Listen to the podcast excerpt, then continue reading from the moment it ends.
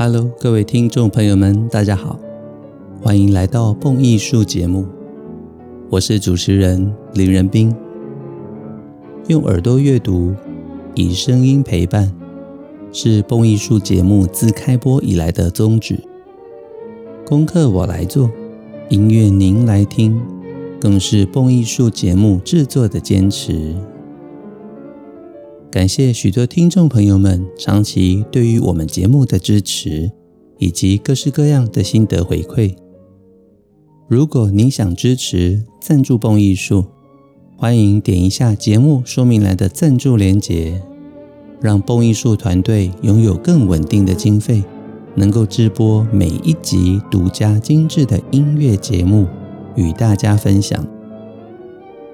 如果您想邀约蹦艺术，为您进行专题演讲，或者设计您专属的音乐讲座主题，也都欢迎来信与我讨论。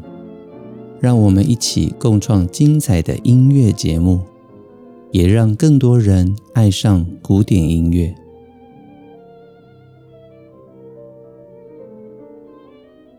喜欢蹦艺术的朋友们，除了每个星期一我们准时上架的新节目之外，也可以加入蹦艺术的 Facebook 社团，经常的我们会在社团里面抛出国内外最新的音乐动态，或者许多音乐的小发现，跟大家一起分享。另外，蹦艺术的官方网站蹦 Art，您在网络上就打这三个字“蹦艺术”，就能够找到我们的官方网站。在这里面，除了有我的演讲笔记、许多精彩的音乐资料之外呢，题材五花八门，从古典音乐、电影配乐到音乐剧、爵士音乐，通通都有，而且每个星期都陆续的在增加新文章之中。最可喜的就是播音术网站的年点阅率已经来到百万。这一切都感谢所有朋友们的支持，才能够让蹦艺术网站始终在关键字的搜寻热度上名列前茅。经常有许多的朋友们想要了解我最新的演讲行程，有哪些新的课程有机会能够欣赏。目前除了每个星期四下午，大人社团固定的线上古典音乐演讲之外，我们最近在进行五大管弦乐指挥家哦。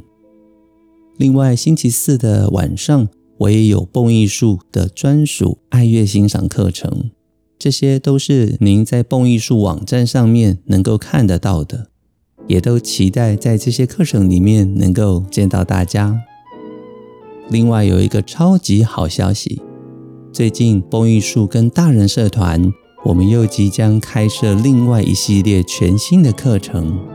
从八月十七号开始，弦音美技，这个弦呐、啊，就是弓弦弦乐的弦。弦音美技国际小提琴大赛，我将花六个星期的时间，每周一堂课，来介绍四年一度的奥地利克莱斯勒国际小提琴大赛。为什么我们会以国际赛事为主题呢？因为国际大赛是每一年为了能够让各国年轻优秀的音乐演奏者们以自身的努力站上国际舞台的最佳机会。得到大奖之后，不但能够得到国际之间所有经纪公司、爱乐朋友们的最高关注，更有机会在获奖之后。高声势之下展开演奏事业，可以说是百年来最重要的传统。另外，我们也能够从许多重要的国际赛事上面，像前一阵子我们才刚进行的范克莱本国际钢琴大赛，从这些大赛的得奖者里面，我们几乎都见证到这个世代演奏最优异的年轻朋友，也有机会认识未来的大师。而且在观摩国际大赛的过程中，我们可以从许多的面向，用台语讲就是“咩咩嘎嘎”，这所有的面向里面，我们能够观察出演奏事业的重要切入焦点。所有跟着我一起追过大赛的朋友们，纷纷地说：“原来国际大赛是这么一回事啊！”这系列弦韵美记国际小提琴大赛的特色，就是我们也会有专属群组，在群组里面，所有人天天都能够讨论彼此想讨论的议题。有些自己错过的地方，则可以在群组里面透过我。还有其他同学们的补充分享，一起达到最大的知识量。我将从什么是克莱斯勒国际小提琴大赛，然后带着大家认识全世界最重要的国际音乐比赛联盟。我们了解全世界大赛的组成、布局方式，也要了解有哪些是以小提琴为主的重要国际大赛。经过这样子课程的洗礼，相信所有人都能够对于国际大赛更加的深刻了解。我也将带大家认识出生于奥地利维也纳、求学于维也纳跟法国巴黎、成名于柏林、活跃于欧洲的一代小提琴演奏家 Fritz Kreisler 克莱斯勒。所以这套课程呢，非常推荐给大家。各位只要在网络上搜寻“大人社团林仁斌老师克莱斯勒小提琴大赛”，或者直接搜寻“弦音美技”弓弦的弦“弦音美技国际小提琴大赛”，就能够找到我们这系列课程。期待在线上能够看到大家哦。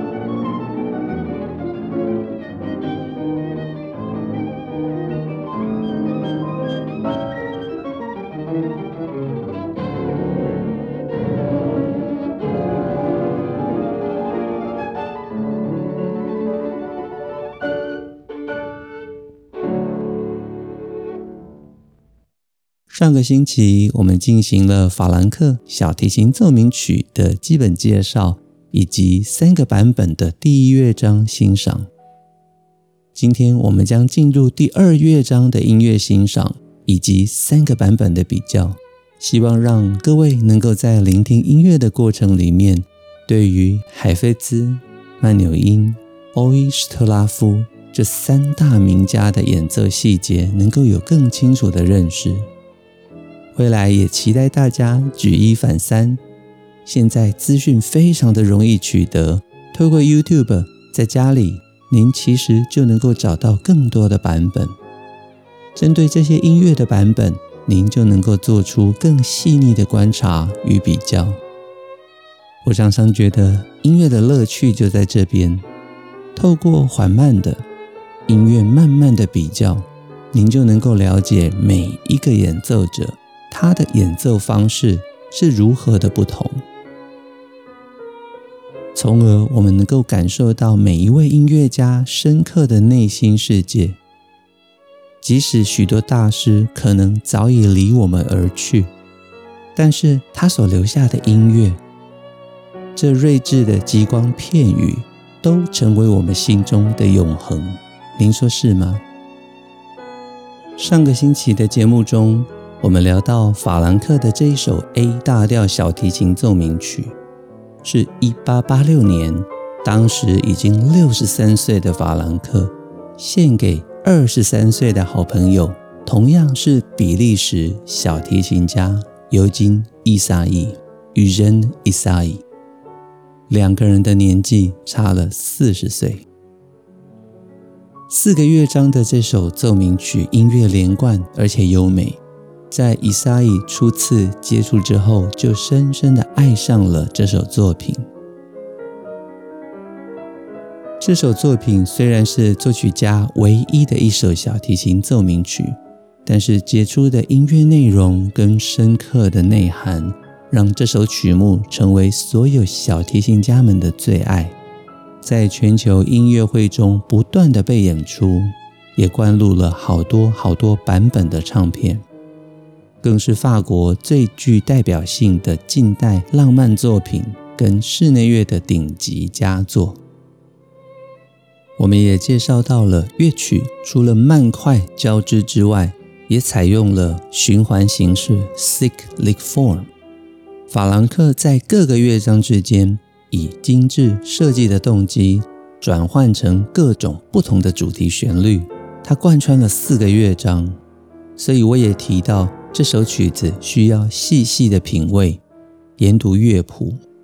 因此，在上个星期的第一乐章欣赏过后，我们其实具备了这首曲子的初步素材。现在我们即将要聆听第二乐章，在第二乐章之中，我们可以感受到哪些是新的主题，哪些则是旧有的元素。这其实非常的重要。第二乐章呢，它的标题是 Allegro 快板。从乐曲的架构来看，它反而比第一乐章还要更加的完整。因为各位记得我提过吗？第一乐章其实是没有发展部的奏鸣曲式，所以它的曲式是呈示部、连接句，再接入再现部，并没有发展部。也有些人会将第一乐章分析成为小奏鸣曲式，所以这也是我们曲式里面最有趣的地方。我们一路欣赏过来，发现完整的奏鸣曲式就是呈示部、发展部、再现部。许多如果家里面有孩子们在学习钢琴中，一定会弹过小奏鸣曲。小奏鸣曲就是在弹完很多像是巴哈初步啦、初阶的一些简单曲目之后，进入奏鸣曲之前的最好的过渡桥梁。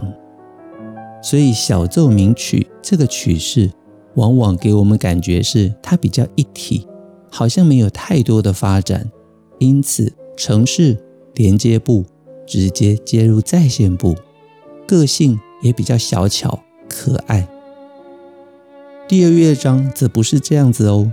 第二乐章它的架构是呈示部连接句之后接入发展部，发展部之后还有一个完整的结束句，接下来才接入再现部。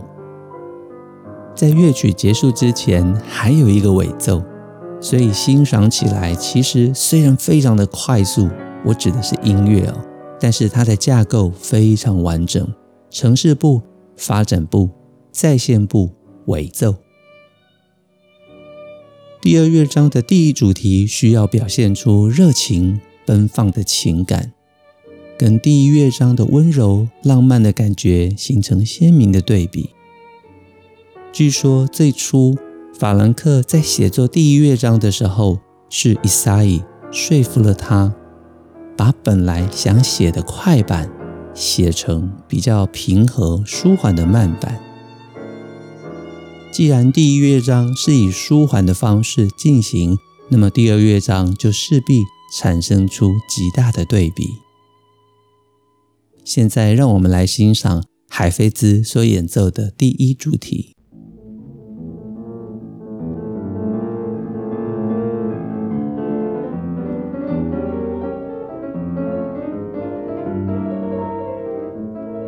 我们可以听到，在钢琴热烈的前奏之后，小提琴即将要演奏。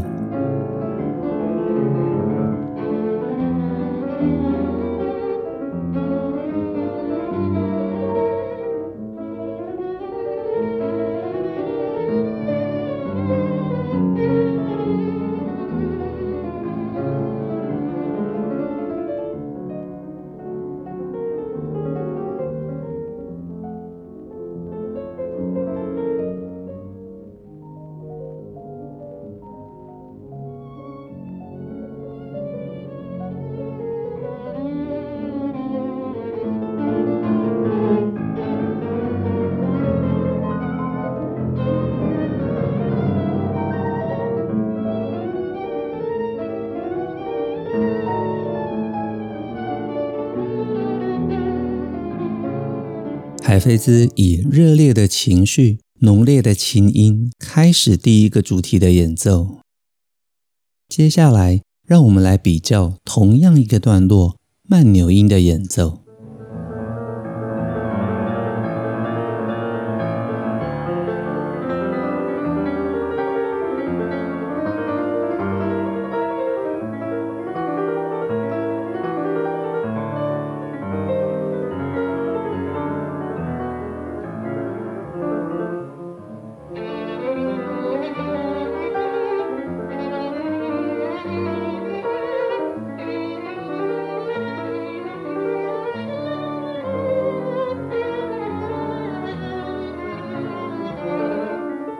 其实各位仔细听，就会发现，连钢琴的诠释方式都不太一样。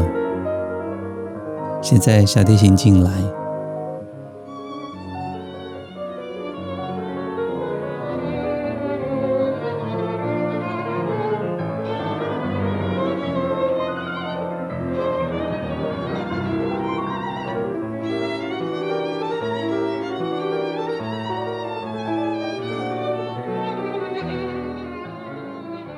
我们可以听到热烈的情绪里面，又带着比较亮丽的声音。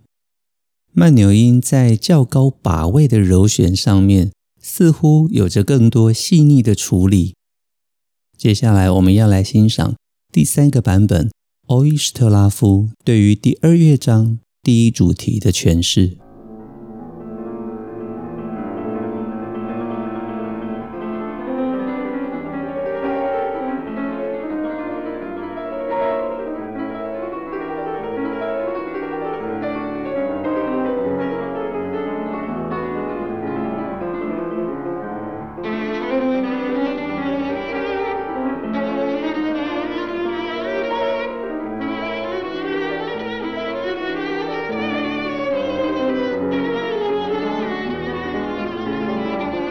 明显的欧伊史特拉夫版本的钢琴速度是比较快的。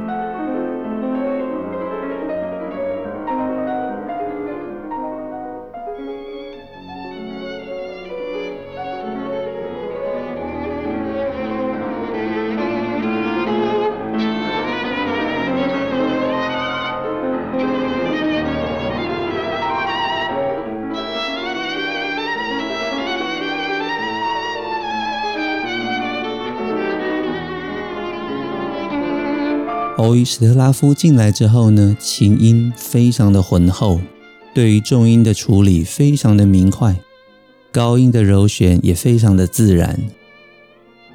我们非常快速的连续听了三位名家的第一主题诠释，相信大家就会有非常明确的感受。哇，这三个人完全不一样诶。尤其是我们将一个很短的主题片段放在一起连续欣赏的时候，这样子的特质会更加的明显。但这里面有一点点不公平的地方是，虽然三个人的演奏都是在一九六零年以前，但是海菲兹的版本是一九三零年代的七十八转唱片转录而成，所以声音自然没有那么样子的圆润丰厚。选择这么早的版本也实在是没办法，我们需要遵守公播法。慢纽音的版本则是一九六零年跟他的妹妹 Hepsa 一起合作录音的版本。欧伊史特拉夫的版本则是一九五二年跟钢琴家 Lev Oborin 在录音室里面录音完成。除了不同的时空条件，场地之外呢，其实我们应该聚焦在三个人的音乐处理上面。一般来说，我们经常说到海菲兹的版本给我们比较高冷、冷冽的感觉，好像比较以技术为主。我认为这是他将所有的热情都灌注在音乐本身上面，他不需要诉说过度的情绪。他认为所有的音乐都在他的指尖，都在乐谱上。事实上，越早期的演奏家，我们越容易发现这种纯粹的特质。现在毕竟由于是视觉产业兴盛的一个年代哦，我们常常说现在大家都是外貌协会，因为网络点开来，不知不觉的，我们总是会去看一些亮丽的明星、好看的照片。但是面对音乐的时候，早期的音乐家们有着非常诚实的态度。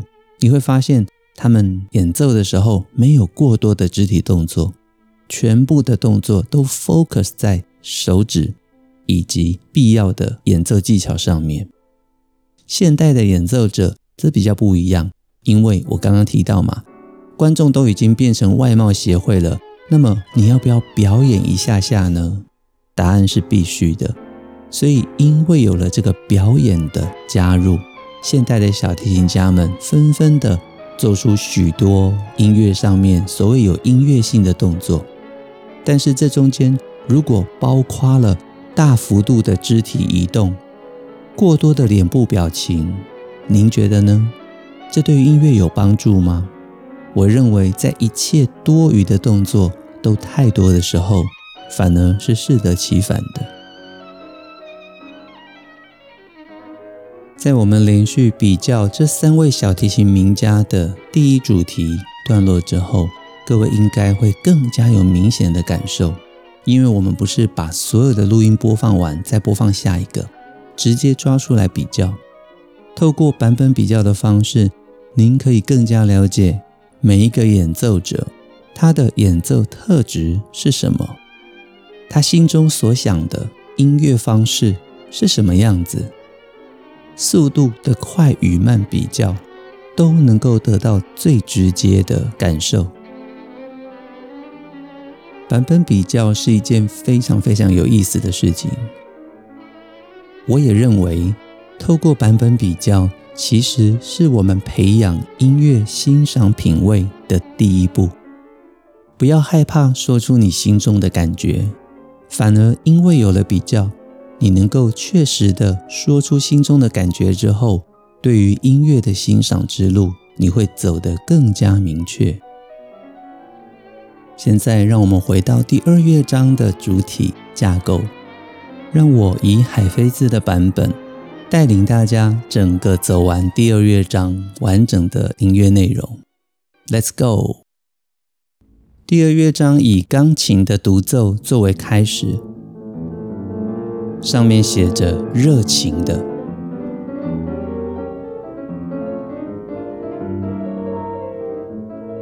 而钢琴的快速音群中藏着许多的半音阶，各位听到了吗？小提琴进来之后，同样以半音的推移上行、下行，做出浓烈的情感表现。这是第一主题。这是钢琴非常美妙的经过句，这里面有着多声部的美感。小提琴必须要以 pp pianissimo 的音量进入。接下来，再次的回到第一主题，我们听到钢琴跟小提琴的演奏更加的热烈了，两者合而为一，这可以说是室内乐的至高境界。现在，我们再次的要进入第二主题的准备段落了。有感受到这种循环曲式的厉害吗？我们现在在第二乐章，但是呢，你会听到很多第一乐章的影子哦。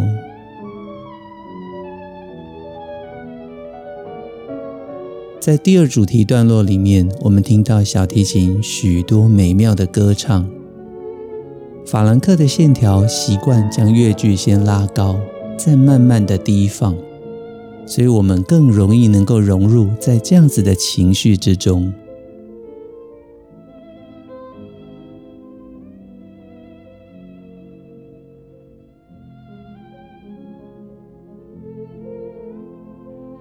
现在这一句发嗦拉拉拉西哆哆瑞咪发嗦发咪瑞哆，我们也将在其他的乐章之中会听到。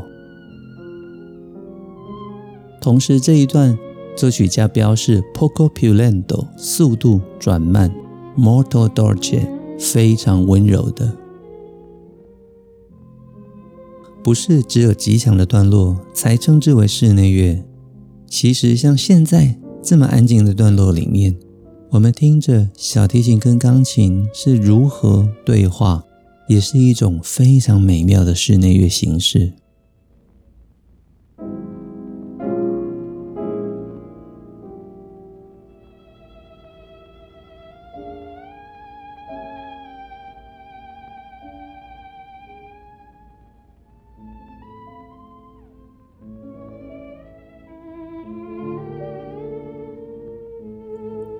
第二主题跟第一主题往往呈现出截然不同的情绪，在同样以许多半音为主的发展基础之下呢，它显得更加的柔美。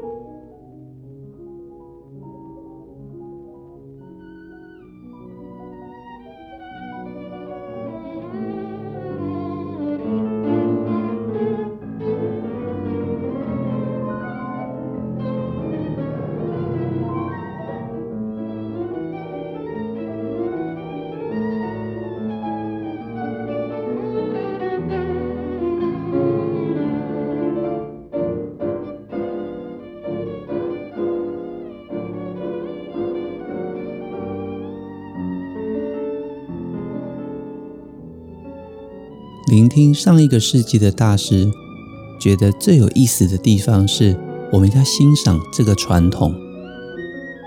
现在已经二零二二年，这是一九三零年代的录音，换句话说，距离我们现在几乎九十年。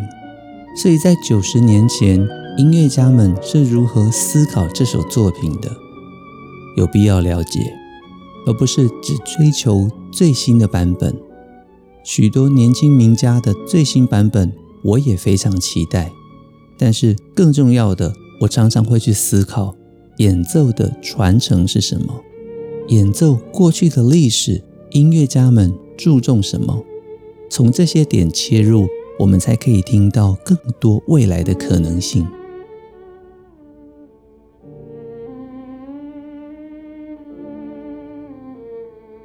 很快的。节目又到了尾声，蹦艺术精彩的音乐内容经得起时间的考验，更值得您一听再听，反复回味。也期待更多的爱乐朋友们随时加入我们蹦艺术 Podcast Facebook 的社团。